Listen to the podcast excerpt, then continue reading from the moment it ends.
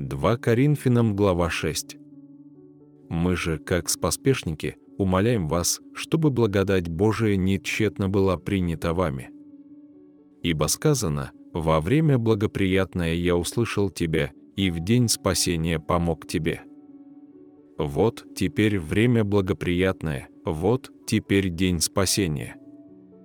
Мы никому ни в чем не полагаем притыкания, чтобы не было порицаемо служение, но во всем являем себя, как служители Божии, в великом терпении, в бедствиях, в нуждах, в тесных обстоятельствах, под ударами, в темницах, в изгнаниях, в трудах, в бдениях, в постах, в чистоте, в благоразумии, в великодушии, в благости, в Духе Святом, в нелицемерной любви, в слове истины, в силе Божией, с оружием правды в правой и левой руке.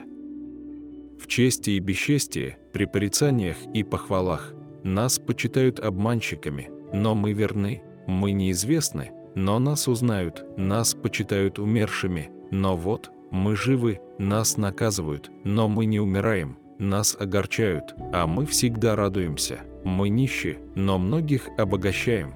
Мы ничего не имеем, но всем обладаем. Уста наши отверсты к вам, коринфяне, сердце наше расширено. Вам не тесно в нас, но в сердцах ваших тесно. В равное возмездие, говорю, как детям, распространитесь и вы.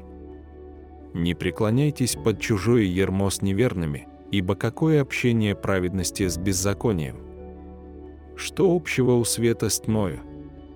Какое согласие между Христом и Велиаром? Или какое соучастие верного с неверным? Какая совместность храма Божия с идолами?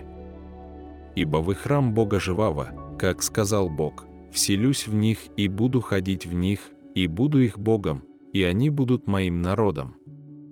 И потому выйдите из среды их и отделитесь, говорит Господь, и не прикасайтесь к нечистому, и я приму вас.